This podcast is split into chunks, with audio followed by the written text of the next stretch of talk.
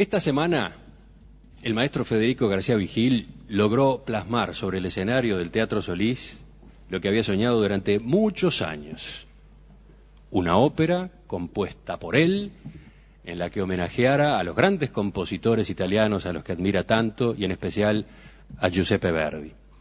Y para eso eligió una historia completamente interpretada en italiano en la que Benito Mussolini fuera el protagonista.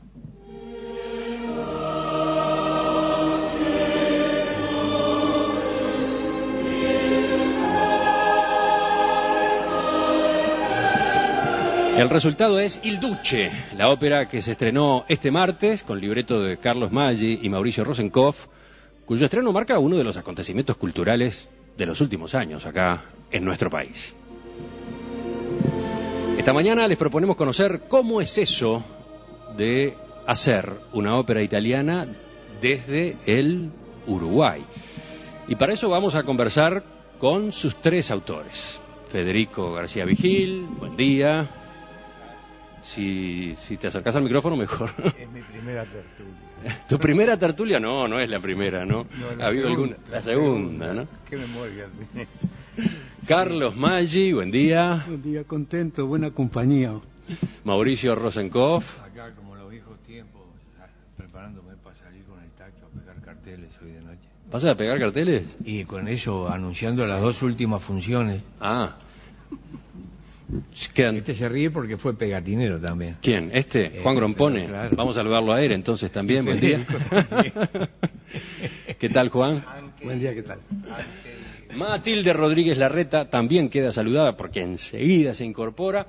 Y como invitado está con nosotros el director de escena de Il Duce, el maestro italiano Massimo Pezzuti, a quien ya los oyentes han escuchado en este mismo micrófono hace muy pocos días. ¿Qué tal? Buen día. Todo bien, muchas gracias, buenos días a todos. Lo recuerdan, ¿no? Lo recuerdan cuando dimos a conocer, cuando exploramos la experiencia aquella de la ópera en la escuela.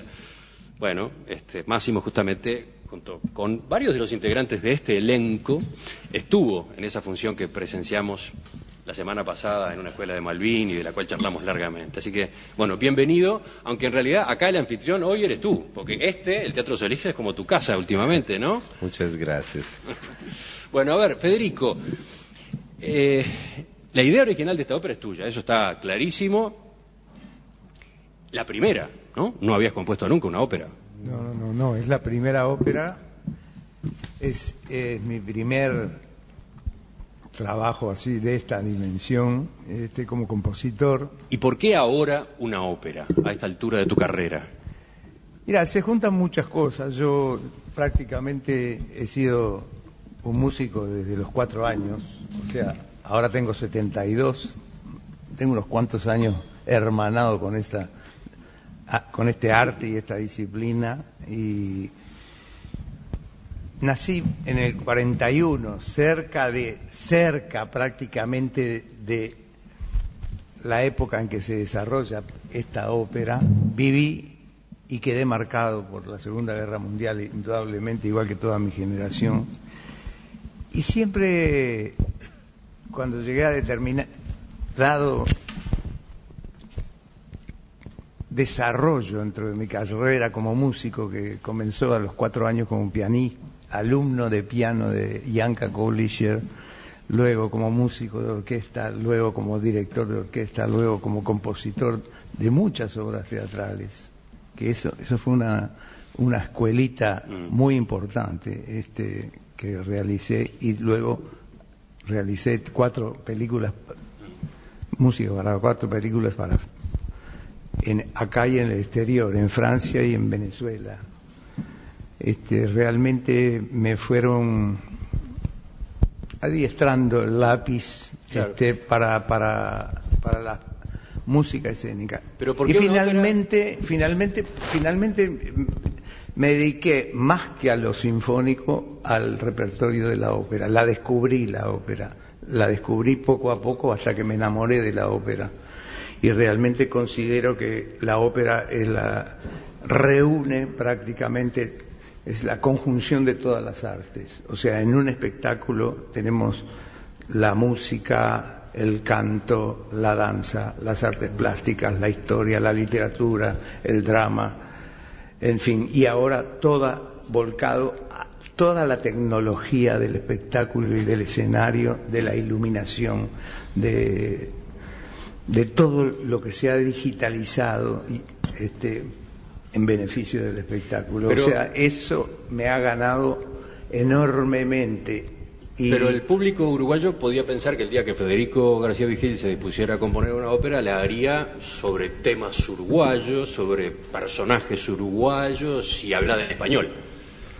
¿Por qué esto otro? Mirá. Porque Mussolini, que en principio puede resultar tan lejano en el tiempo y en la distancia. creo que no hay ningún idioma que supere al italiano para cantar. Por algo Mozart, que algo sabía, ¿eh? prácticamente la totalidad de sus óperas son en italiano, excepto Flauta Mágica y alguna otra. O sea, este, tú compones una frase en italiano, la haces cantar por un cantante normal y logra una belleza inusitada, logra como un 35% más de lo que tú te habías imaginado. Es, el idioma realmente del canto. Y este tema, Mussolini, en español me podía haber quedado una especie de zarzuela este, aproximada a, a una temática de la Segunda Guerra Mundial, una crónica este, extraña escrita desde Latinoamérica. Yo quería lograr y tenía la necesidad de escribir en un lenguaje universal y, agregar un nuevo título y hacer un, realmente un homenaje a la propia ópera italiana, este, con un texto basado en esa temática, en ese personaje, que además todavía es un tema que en Italia está demasiado cercano como para que un compositor italiano escriba una ópera sobre Mussolini. De eso le vamos a preguntar a Máximo. Lo mismo sucedió con, con Evita, por ejemplo, que tuvo que venir Lloyd Webber para, para escribir un programa acerca de Perón. O sea que en ese aspecto creo que ha sido un, un- un logro poder escribir desde un país donde estamos muy cerca de lo italiano, somos muy italianos en cierto aspecto, este, hasta en esta mesa hay unos cuantos, este, de, y emigrantes todos, este, que realmente este, es un tema que, que teníamos en cierto modo derecho a hacerlo. Maggi, Rosenkopf, cuando recibieron la invitación de Federico, cómo les cayó, cómo la elaboraron, qué decidieron contar a propósito de Mussolini. Bueno, la- el principio que yo tengo en la vida es aceptar siempre, no negarme nada que la vida me trae. ¿Ah, yo, digo, yo digo a todo que si, si hubiera sido mujer hubiera sido un desastre. Este, he dicho siempre que sí por sistema y me ha resultado una vida rica, divertida, este, corta, desgraciadamente. Y este, cuando me reuní con, con el fenómeno de dos amigos, de dos fenómenos que trabajan muy bien en la ópera, uno en la visión de las cosas, que es este, Pesuti, y otro en la audición de las cosas, que es este, Federico, me llevé la gran sorpresa, porque un autor de teatro es un hombre que escucha. Por lo regular, O'Neill decía que se escribe teatro cuando no se sabe escribir, pero hay que saber oír. Así que yo oía, pero Pesuti ve y Federico crea sonido. Esa experiencia no la había hecho nunca. Y me resultó deslumbrante porque agregan, perfeccionan y sobre todo hacen de la cosa dramática y de la cosa inventada, de la cosa que no es naturalista, un fenómeno extraordinario. Y la ópera permite inventar a cualquier grado de distorsión de la realidad. Pero el personaje, el hecho de que el requisito fuera ese, Mussolini, esta es una ópera Eso sobre es una- Mussolini. Eso es una pelota picando frente al arco, ¿no? Porque Mussolini es el que inventó el Estado totalitario y es uno de los de las enfermedades más graves que ha contraído la especie, ¿no? Mauricio, ¿a ti cómo te cayó el desafío? Este, Más cerca del micrófono, como siempre, eh, pido. Y bueno, yo calculo que igual que Maggi, si hubiera sido de otra manera, estaríamos girando juntos todavía. Tú también siempre decís que sí. Este, y bueno, fue un desafío muy lindo, fue en un boliche como corresponde, cayó Federico, ahí vimos, este, era sobre ese tema, había que encontrarle una vuelta, entonces nos pusimos a trabajar con Maggi. Este, primero un, un texto que diera unidad y un sentido a lo que queríamos transmitir a propósito de ese tema. Ahí surgió con el pibe la idea de hacer un castigo del per- perpetuo retorno, digamos, que salga Mussolini de las profundidades del Averno y estando su cadáver y el de Clareta Petacci colgado de las patas, y comenzar el diálogo con eso, nos pareció importante poner una contrafigura que fuera simplemente el testigo de toda esta historia y elegimos a Primo Levi porque es un hombre que perteneció al grupo y él mismo fue de los primeros que se alzó en armas contra el fascismo. Ahí lo detienen, lo deportan a Auschwitz y de allí sale, hay una película La Tregua donde se ve su imagen, pero él viene simplemente a decirle a Mussolini este, que es la memoria, la memoria de Italia, la que lo condena al perpetuo retorno. Él finalmente va a querer morir. Bueno, y por ahí se van hilvanando los personajes, eh, el- la gran danza del segundo acto, la presencia de la madre del pan que expresa Italia. Este, pero fíjate que Federico recién hablaba de eh, algo que tiene actualidad. A veces las noticias no traen la actualidad de todo esto, por dos fechas, mira, eh, por dos acontecimientos que se acaban de producir hace poco en, el- en las últimas semanas. La muerte de Erich Priebke, que fue el capitán de la SS que dio la orden de fu- fusilamiento en las fosas ardiatinas. Digamos, la madre del pan en la obra es madre de uno de los fusilados en las fosas ardiatinas. No lo querían enterrar en ningún lado, digamos, había estado 40 años asilado de veraneo en, en Calafate, no, ¿dónde era? En Bariloche. Dios me perdone. Estás mezclando. Este, y bueno, eso eh, eh, una historia. Fíjate que el traductor Diego Simini eh, decía que de alguna manera la memoria de los italianos estaba despertando este, con esta historia. Y además agregaba una cosa in- interesante, la historia de un armario en Roma donde estaban todas las fichas de los fascistas violadores de derechos humanos, que nunca nadie extrajo alguno para investigar y que finalmente molestaba tanto que tomaron el armario, lo dieron vuelta y lo dejaron de espaldas a la gente, digamos. Eso. Y la otra, este, bueno, y, y además hemos trabajado con un aprendizaje formidable, porque hacer una obra de teatro la podíamos haber hecho, pero como trabajábamos en función de los pedidos musicales de Federico, que decía acá metí un coro, hacé cantar a este que no puedo contratar a un barítono eh, por dos frases, entonces dije, mirá, tiene antes de morir que cante. Está, y bueno, entonces eh, esas cosas, porque además hay un detalle muy Eh, Espera, interesante. espera, espera, no sigas, no sigas que estás este, dando demasiada información y tenemos que tener una segunda parte de esta charla. Hoy a las 20 horas. Sí, 10, 10 y 5 tu segunda entrada. No. Máximo, ya que estás aquí al lado mío, eh, justamente sobre esto que aparecía en, en la charla con Mauricio, eh, tú, un italiano, ¿qué reacción tuviste? ¿Cuál fue tu reacción ante la historia que se pretendía contar con esta ópera? Bueno, antes que nada, eh, tiene razón de lo, que dicen todo. Eh, es una herida abierta, in- indudablemente. El pueblo italiano eh, siente mayormente que cualquier otro, en este específico, episodio del, fascismo, obviamente. Mm, cuando, cuando ¿Cómo, Federico cómo me te invitó- resultó eso de que en Uruguay se estaba componiendo una ópera sobre Mussolini? Bueno, esto en verdad no me sorprendió mucho, porque el hecho de Mussolini en verdad es un paradigma, justo porque él representa, nosotros italianos hemos inventado muchas cosas, también hemos inventado el sistema totalitario moderno, y entonces resulta en verdad, eh, bueno, una historia fascinosa también del piano personal del personaje, pero en verdad no es la figura de Mussolini que es interesante para la, la suma final de, de- de la ópera, sino él como representante de cualquier tipo de dictadura que seguramente, seguramente no funciona como sistema, ¿no? Entonces, un ideal encarnado en la figura de Mussolini, entonces ¿por qué no en Uruguay, donde, donde, donde en, el, en Sudamérica, en todos los países latinos, han vivido de alguna forma eh, experiencias similares? Está ¿no? bien, pero la pregunta podría ser otra. ¿Por qué no en Italia? Eh, Ah, ¿cómo, por- por cómo- el cómo- tema. cómo te imaginas tú la posibilidad de estar sentado en un teatro, en la escala, por ejemplo, y observando arriba del escenario Il Duce o una ópera sobre Mussolini? ¿Hoy eso es factible?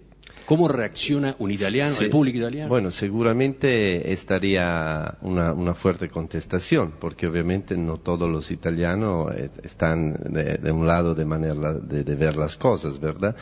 Entonces, a- acá en el, en el Duce, por cómo he pensado, obviamente el mensaje es muy claro eh, de dónde, de dónde tenemos que ir. Pero, Entonces, no, de todos modos, se esté del lado que se esté, la sociedad italiana banca, tolera hoy una ópera sobre Il Duce. Yo, yo creo que sí.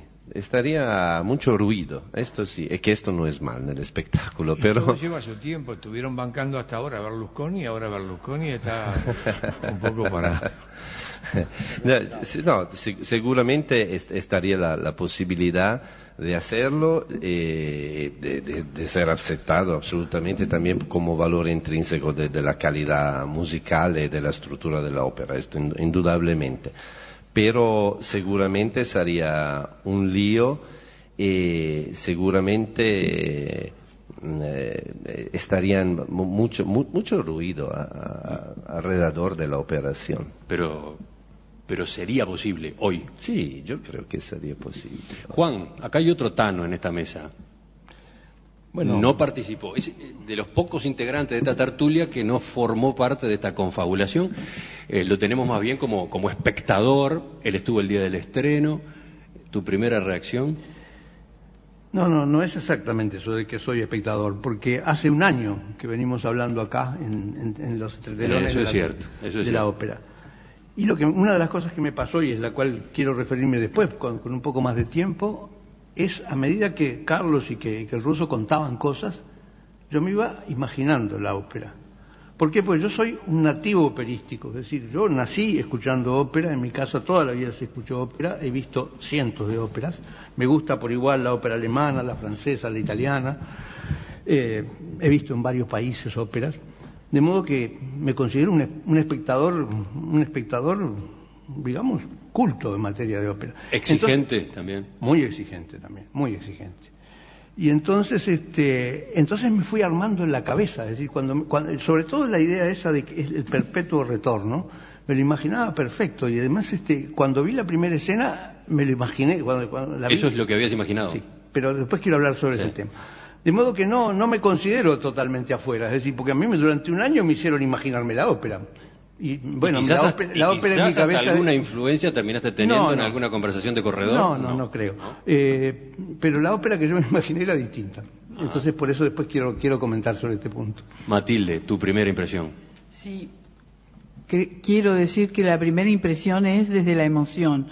Este, coincido con, con el director García Vigil que, que es- no es un, un tema lejano para nosotros, porque bueno, porque muchos somos descendientes de italianos, no es mi caso, solo tengo una abuela italiana, pero de todas maneras estoy rodeada de descendientes de, de italianos, o sea que Italia no es un país lejano, de ninguna manera.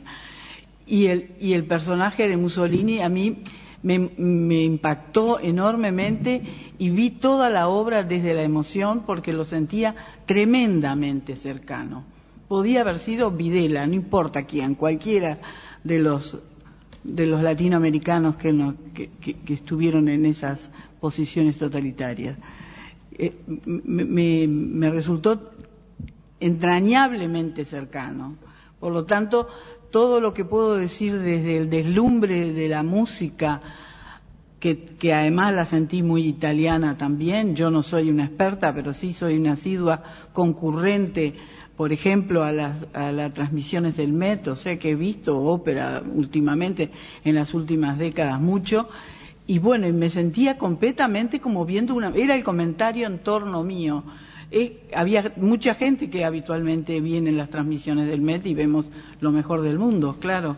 Y decíamos, pero es como estar viendo, ¿en qué, en qué es menos esto? Nada. Como estar viendo una transmisión de lo mejor. Bueno, como primer comentario, supongo, Federico, que no está nada mal para ustedes. Bastante bien. Eh, te voy a decir una cosa la propia historia, la propia historia de, Mussolini era un tema, porque la ópera, la ópera indudablemente creo personalmente debe estar basada en un hecho histórico. Debe ser una tragedia dura y sangrienta, y así terminan las grandes óperas. Claro, lo que pasa es que quizás no estamos acostumbrados a que la ópera se ocupe de un personaje tan reciente, entre comillas. Luego, escribir en el siglo XXI, en un lenguaje romántico como, como el que utilicé yo de la propia época, de la música del 40-41, este, escribir una ópera en este momento, yo creo que merecía de todas maneras ese, ese tratamiento, indudablemente. Y además, creo que el propio desarrollo de la vida de Mussolini planteaba una serie de pasiones, de traiciones, de, decisiones, como cuando manda a matar al, al, padre de sus nietos, que eran situaciones realmente que daban pie para duetos, tríos, tercetos, concertatos, este, de, todo tipo, este, que nos estamos prácticamente en el caldo de cultivo de una cosa muy fermental que cuando nos juntamos con el pibe y con, y con Mauricio este, a charlar sobre el tema empezaban a surgir las ideas solas y se iba construyendo el guion y el texto. Ese texto después viajaba por suerte por mensaje de internet a Italia y venía traducido. Yo lo esperaba ansiosamente en mi casa. Me sentaba de mañana durante dos años consecutivos, día tras día, a las ocho de la mañana y terminaba a las ocho de la noche, cuando venía el informativo que paraba, porque ya la cabeza no me daba. Algunos días creaba algo, otros días no creaba nada.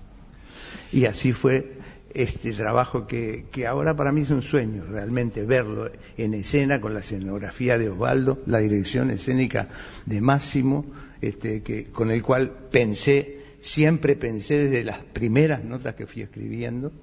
Este, y bueno, y, estos dos amigos, que, amigos de, grandes, de muy grandes que somos, este, pero nos hemos hecho muy, muy, muy, muy, muy colegas, muy amigos, muy camaradas en, todos los aspectos, en las discusiones, en las coincidencias, en el humor, en fin, en, los sentimientos y en las emociones. Es bastante más que una ópera, por lo visto, esto, en lo que te has embarcado, en lo que se han embarcado ustedes, ¿no?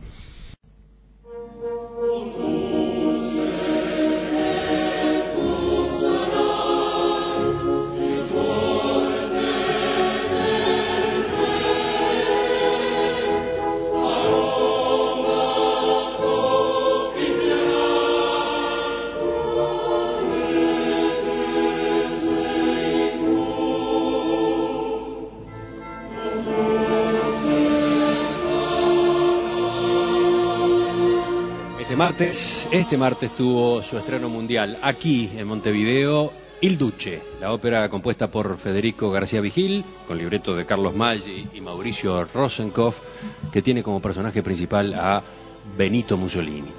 De esa ópera, de la que tanto habíamos escuchado hablar, ahora que es realidad, Estamos charlando esta mañana con sus tres autores, García Vigil, Maggi Rosenkopf, pero también con otros integrantes del elenco estable de esta tertulia de los viernes, Juan Grompón y Matilde Rodríguez Larreta, y con el director de escena de Il Duce, el maestro italiano Massimo Pesuti. Juan, ¿te había quedado algo por agregar? Levantabas la mano hace un rato a propósito. No, era una pequeña observación de que, en el caso del estreno de La Traviata había provocado la sorpresa de que el, el- el argumento de la ópera y la acción de la ópera era contemporánea con los espectadores, es decir, el, el escenario, la platea y el escenario estaban vestidos de la misma manera, y eso provocó una conmoción, ¿no? Eh, Tú lo decías a propósito de A propósito mi comentario de, que quizás este, la figura de Mussolini era demasiado cercana. Eh, hubo óperas donde los hechos y las costumbres eran absolutamente contemporáneos de, de la, de la propia puesta en escena, ¿no? Sí, sí. Pero, pero quería agregar al- algunas cosas más. Es decir, que el, el desafío de hacer una ópera política, pues, eviden- evidentemente Mussolini es un personaje político, ¿no? es muy difícil. Yo estuve repasando y creo que, creo que encontré solo una ópera política y es muy moderna, que es Nixon en China. Nixon en China es una ópera política. Y, y- y el tema es que, es que, es que no, tiene, no tiene asidero, porque la ópera es un drama o una comedia, ¿no? Es decir, o es un drama o una comedia. Entonces, es una, es una comedia entre personas, no entre, no entre políticas. Entonces, es muy difícil hacerla. Y por eso va al, al otro punto, que yo decía, ¿cómo me la había imaginado por todo lo que me comentaban de la ópera, ¿no? Eh, yo me la había imaginado, y el, el- el primer acto, eh, yo creo que veo que la- esta ópera El Duce son dos óperas distintas. Dos. Dos óperas distintas. Una ópera está formada por el primer acto y el epílogo, en que hay un gran movimiento coral, en que el Duce es protagonista y en que además hay dos, dos, dos masas corales, dos masas corales que no están muy bien definidas, pero que, pero que sí son claras, que son los, por un lado los, los partillanos y por otro lado los fascistas, para decirlo en cocoliche, ambas cosas. Es decir, que eh, en algún momento, por ejemplo, se canta la marcha sobre Roma y en otro momento se le llama traidor, es decir, el, el mismo coro le llama traidor. Yo siempre me lo había imaginado como que estaba el coro de los fascistas por un lado y el coro de los partillanos por otro, y que ellos iban a enfrentarse. Es decir, a los- lo- a- el efecto que pasa en los oratorios, por ejemplo, en los oratorios de Bach, el, coro desempeña dos papeles, es decir, por un lado es protagonista y por otro lado es comentarista, ¿no? Es decir, de, modo que permanentemente alternan esas dos funciones a pesar de ser el mismo coro. Yo me lo imaginaba así. Y me imaginaba al Duce, si hay una persona que, que tiene motivo para hacer arias en una ópera, es el Duce. El Duce era, era un fenomenal orador. Y los discursos del Duce son increíbles. Yo he visto, yo he visto, hay unos cuantos discursos grabados eh, en cine, ¿no? Y son impresionantes esos discursos. Es decir, son una cosa de con un poder de convicción asombroso. Entonces yo me imaginaba eso trasladado a grandes áreas. Ajá.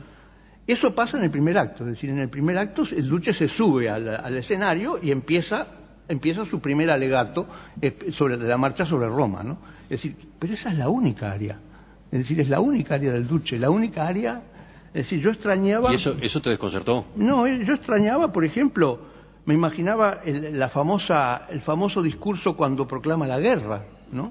Eh, me imaginaba el, el- la- la- cuando, anuncia a los italianos que va a invadir África y que va, y que va a restaurar el imperio romano. Me imaginaba grandes áreas con, ese histrionismo fenomenal que tenía, que tenía Mussolini, ¿no? Y finalmente me imaginaba al final este, el derrumbe en donde aparecía el, el- el- el, digamos el, el- el- el coro, las dos mitades del coro, una cantando Giovinezza y otra cantando Bella Ciao, por ejemplo, ¿no? Es decir, y, y mezclándose, digamos, el Giovinezza eh, diluyéndose sobre el Bella Ciao que, que termina triunfando, ¿no? Me imaginaba todo ese, todo ese coso y eso no, no. E- Esa fue la ópera que yo me imaginé. Y luego me Podríamos preguntarle a los autores por qué no hicieron Bueno, la ópera que Juan Me se falta un poquito imaginaba. más. Me, me falta un poquito más. Yo Para no mí sé hay si otro da el punto. tiempo para hacer las modificaciones del caso porque esta Puede dar. historia es muy rica. Puede dar. Eh, me imaginaba además con lo del eterno retorno, que, bueno, la, eh, la escena, eh, cuando empieza el epílogo, es el, es el retorno. Es decir, se vuelve a la Piazza Venecia, se vuelve a, a todo el mismo, a las, dos las masas populares, todo lo mismo que está ahí.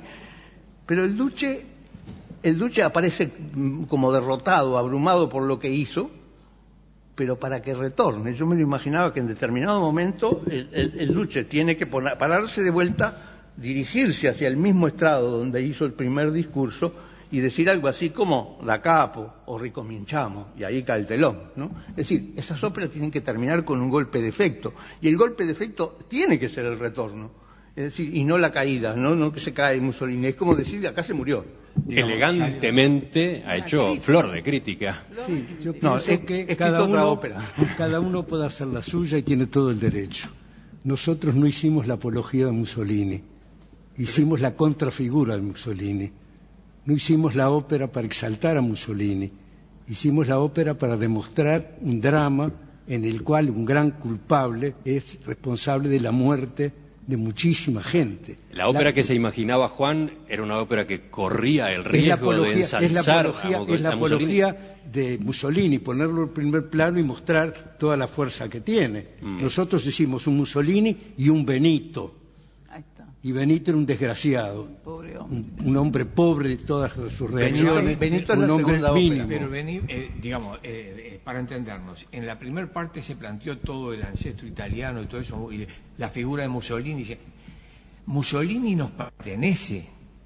El planteo de esto que se ha hecho, y acá coincidimos todos los que estamos en la mesa, incluyendo el próximo libro de La danza al vientre que va a ser Grompone, sobre todo esto que explicó.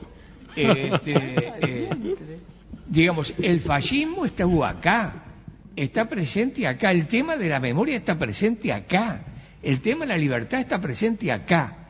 Cuando Maggi explica eso, y todo esto acaba de salir el libro, Il Duce, donde contamos todo esto, nos apuramos porque de- fíjate vos todo lo que las acotaciones que podíamos haber hecho.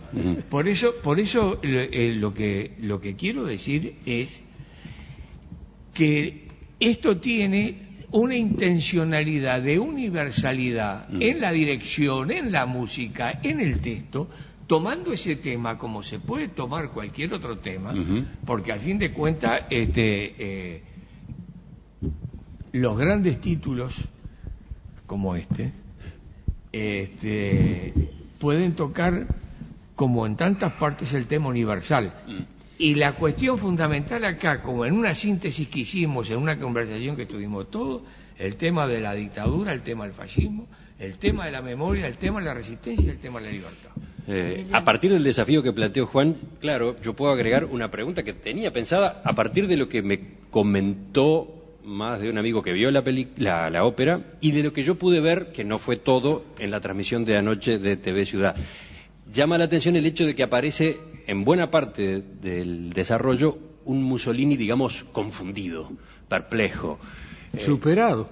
y aparece poco el Mussolini enérgico, aplanador, este, No era, ¿verdad? no- no eran nuestras intenciones, Emiliano. Por ahí viene justamente la explicación que ustedes estaban dando. No era nuestra, in- Emiliano. era ver un hombre pequeño.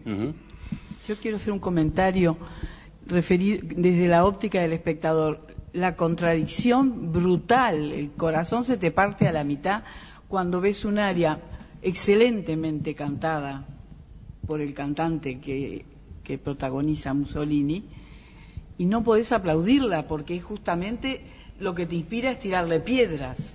Esa contradicción, no podés aplaudirla. En algunos momentos como nos mirábamos, no se puede aplaudir porque el texto es un asco, hay que tirarle piedras. Federico. Yo quiero decir una cosa interesante, que coincido en algún aspecto con lo que dice Juan Grompone. Juan Grompone plantea eh, eh, dos óperas, no, es solamente una ópera, pero esa ópera, para que no fuera una cosa realmente un encadenamiento de microescenas, ¿eh? Tenía que tener una forma musical, y la forma musical es una forma sonata, que tiene una exposición y una reexposición. Es, la exposición es el prólogo y la reexposición es el epílogo.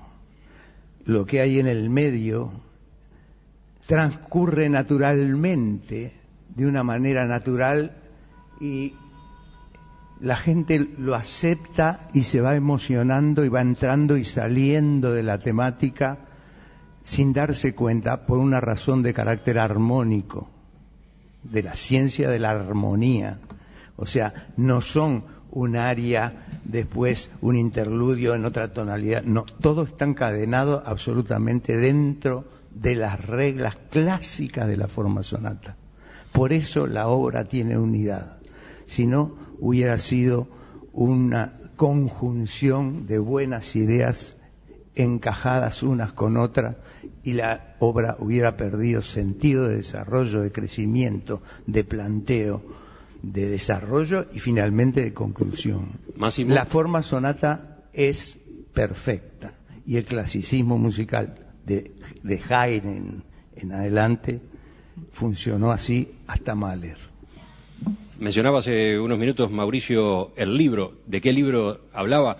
De Il Duce, texto para una ópera, que editó en estos días Alfaguara, que recoge justamente el texto creado originalmente por Mauricio Rosenkopf y Carlos Maggi, con una serie de prólogos, para empezar del propio Federico García Vigil, también de uno de los traductores al italiano, un libro complementario de este espectáculo que se está poniendo en escena en el Teatro Solís y sobre el cual enseguida rematamos esta charla.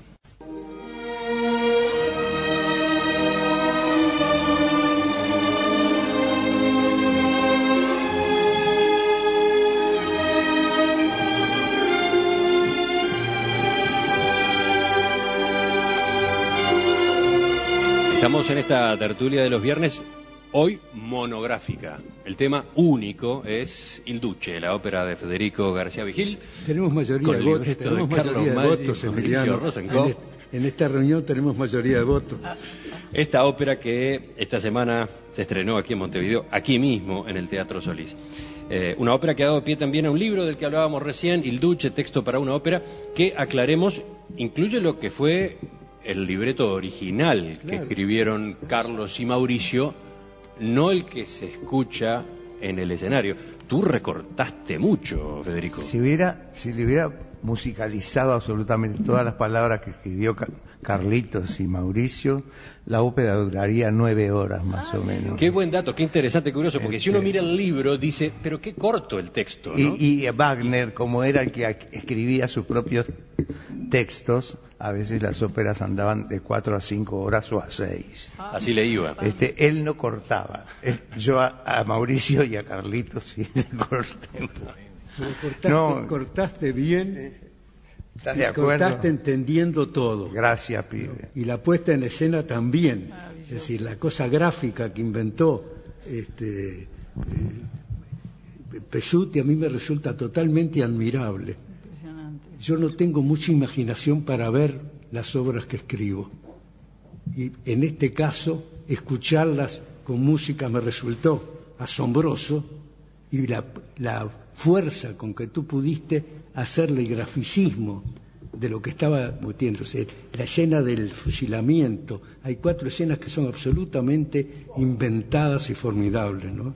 Eso me Bueno, pasa. eh, un- un- una felicitación así de un nombre como Maggi me chivea, porque Chivea. Ese verbo Me lo ponen estamos ver- escuchando me en una. No, me porque justo, justo más, y hay que decirlo, porque la, eh, la invención y la invención fiel vale dos veces. ¿no? Y así fue lo que se hizo. Mu- Muchas gracias, Carlos. Eh, Tú quiero... también te sentiste tocado por Sí, Juan. no, no, no Acá to- todos no, han reaccionado no, ante el no, comentario tocado, de Juan. es la Te parte linda, al contrario, el contraddittorio è la parte interessante e sempre se crece soprattutto. Però quería aclarar solo dos o tres cosas del- de las cuales he escuchado.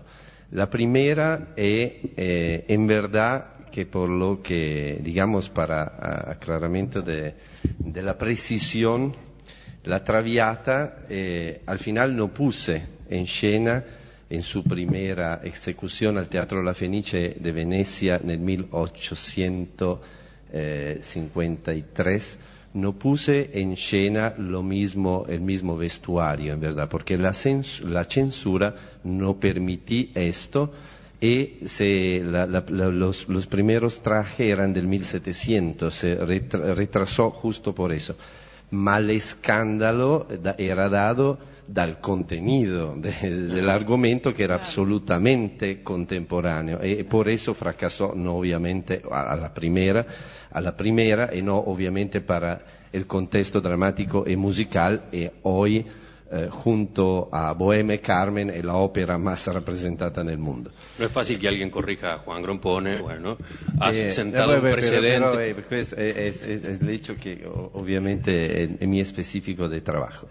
La, la seconda cosa sulle opere eh, politiche, ella dice bien, na- na- eh, Nixon in China es, es- es, eh, rappresenta, digamos, lo único ejemplo asimilado, pero yo digo que eh, al contrario de una declaración explícita, mu- en muchas óperas está política. Ne tomamos una para todo, el Don Carlos di Verdi. È absolutamente un'opera politica, è una, è una guerra entre il poder eh, de, de la Iglesia e il, il poter, el poder de, de- de los- nel caso de Filippo II, de- del rey de España, Tosca. Es- Están, están de verdad muchas, muchas óperas que tienen... eh, eh, en verdad, eh, a, través una, una storia de romance, una storia amorosa, etcétera, asconde, asconde aspecto mucho más profundo. Anche la, la boda de Fígaro por Ah, la el boda de- derecho de ah, pernada. la boda de Fígaro, que tú ¿cómo- lo bien lo hiciste. Como la hemos hecho justo acá en el 2010, obviamente es, un- una, es una anticipación clara de lo que pasa tres años después en, en la Francia y que mueve todo el mundo con la Revolución Francesa. Y la, la- la aclaración en vez del coro, esto yo creo que al contrario, a propósito, eh, se ha hecho de esta forma y yo he, he pensado de... A ver, recordemos de, de- qué estamos hablando. Sí, sí, de del, el del coro. funciona que- como. Él, él decía como que se esperaba como dos coros, ¿no? Contrapuesto de, de una parte y de la otra. Ma in verdad la funzione del coro nel prologo e nell'epilogo è pensada de- eh, è pensato como un coro griego, es, es- es un comentario íntimo, no es un Frase. comentario explícito. E por eso, e por eso el coro en específico casi no se mueve, sea nel prologo che nell'epílogo, porque è, è- è ovviamente claramente sottolineado esto. Y, y yo soy, antes de ser di- director de escena, soy un musicista, Eh, estu- eh, estuve cantando mucho tiempo. Entonces, cuando yo escu- escuché la música de Federico y los textos de, de, Maggi Rosenkopf, he tenido que hacer un paso atrás, porque la, fuerza dramática es así fuerte que yo no, no tengo que mover nada para exaltarla. Al contrario, la exalto no haciendo nada. Esto es el punto. Y por lo menos nel prólogo y nel epílogo. El, Una eh, respuesta contundente que a Mauricio le resulta muy disfrutable. Le cuento a los oyentes, porque claro, los oyentes no están viendo toda la gesticulación que, que aquí se da. y, y- y- y después... Federico, Federico no puede creer lo, lo que acaba de observar. Y- y- Ahora voy a aprender a, a aprender a escuchar con más atención las tertulias. Ah, sí, hay que andar imaginando. Porque hay que verlas. Y, y la, la- y la última observación, después me callo. El, eh, el hecho del, de no haber puesto un área en específico para el duce.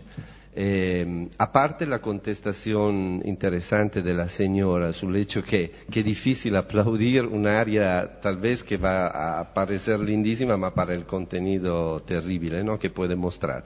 Aparte de esto, eh, creo que Federico tuve la inteligencia de no dar un área al duce, siguiendo, siguiendo exactamente el texto y la parte dramática de no dar nada, nada a esto, a este personaje Nada de para, lucimiento. para- bravo, para, para hacerlo, para elegirlo Mm. como protagónico.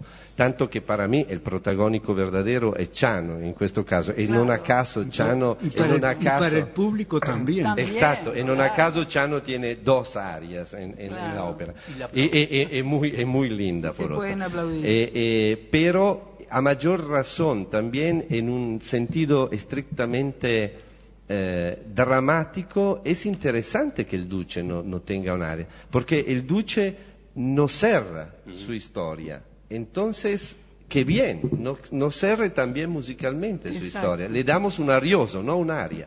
El maestro Vigil ha hecho esto. Señores, se nos está yendo el tiempo, se nos fue en realidad, y quizás Y lo recién- mejor sea volver empieza, a la música. empieza.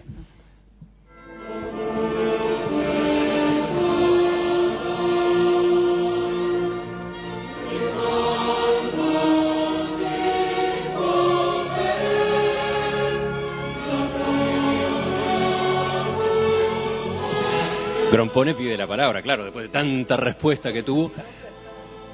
Una sola frase. la- yo lo que, la sensación que a mí me queda, el- yo estoy de acuerdo que la historia central es la del Conde Chano y son las áreas que se aplauden y son las áreas que me entusiasman. Pero creo que la conclusión que se da es que Mussolini fue condenado al infierno porque corneaba a su mujer y mató a su yerno. Y creo que esa no es la sensación. Mussolini iba al infierno por todo lo que hizo, no por, relata. no por su, su historia familiar. Se relata. Vieron cómo se las ingenia para seguir peleando, ¿no? Hasta el final. Sí, pero este, descalifica grandes partes de la obra. Si nosotros hacemos muchísimas referencias a los muertos que Pero tiene claro. y le desfilan por una maravillosa puesta en escena, le desfilan por delante de él todos los muertos Sí, que se vieron en la obra y no los, los miles que mató. Por eso, no está en Es la un ópera, está- carnicero terrible. No está en la ópera, está en la, la- la puesta en escena. En la ¿Y qué te ópera está en la, en la, en la ¿Qué voz de ma- de la madre Ah, Pan. yo me quedo muy contento con ser el que provoca eso, aunque no Dice- lo haya hecho yo, lo haya imaginado Pesuti. Desde la audiencia dice Wilmar, vi el estreno. Me emocionó tanto que la volveré a ver. Hacía falta esto en nuestra lucha por la libertad. Es un orgullo ser oriental, como García Vigil, Maggi, Rosenkopf, agrega el oyente. Después están eh, los que preguntan más por el lado práctico. ¿Habrá una edición en DVD de Il Duce, quiere saber Martín? Sí, Sí, está prevista. por el lado práctico y por el lado inmediato, sí. Y después, Leo quiere saber, ¿se puede ir a ver esta ópera sin haber visto ópera nunca e igual disfrutarla? También, también porque justamente uno de los objetivos era traer, no escribir otra ópera sobre Marco Antonio y Cleopatra o a, o a miles y miles y miles de años, Claro. sino por de otra manera traer un tema más, más cercano a nosotros que realmente nos interese, que nos raspe el corazón un poco de una manera más cercana. Y este tema yo creo que es absolutamente accesible para todo público. Yo creo que en ese aspecto va a cumplir es- esa función, quizás parecida al de Traviata. Volvemos a la música que escuchamos al comienzo.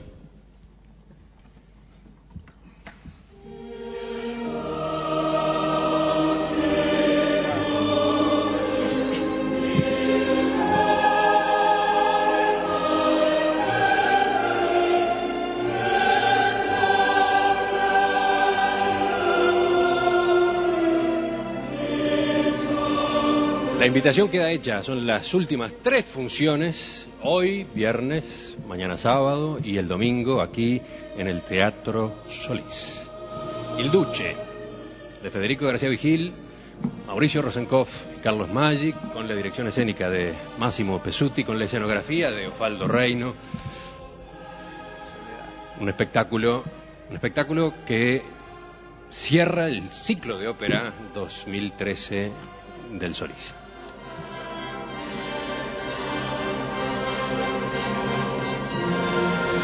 Bueno, felicitaciones, ¿eh? Y suerte en lo que viene con Il Duce, que supongo que no es solo lo que viene acá. Supongo que hay otras escalas previstas afuera, ¿no? ¿Eh? Máximo. Producto expor- exportable, ¿no? Eh, eh, bueno, de- después haber visto los resultados, creo que no sea una opción, sino un deber. Claro. Bueno, hasta la próxima entonces. Sabremos cumplir. Muy bien.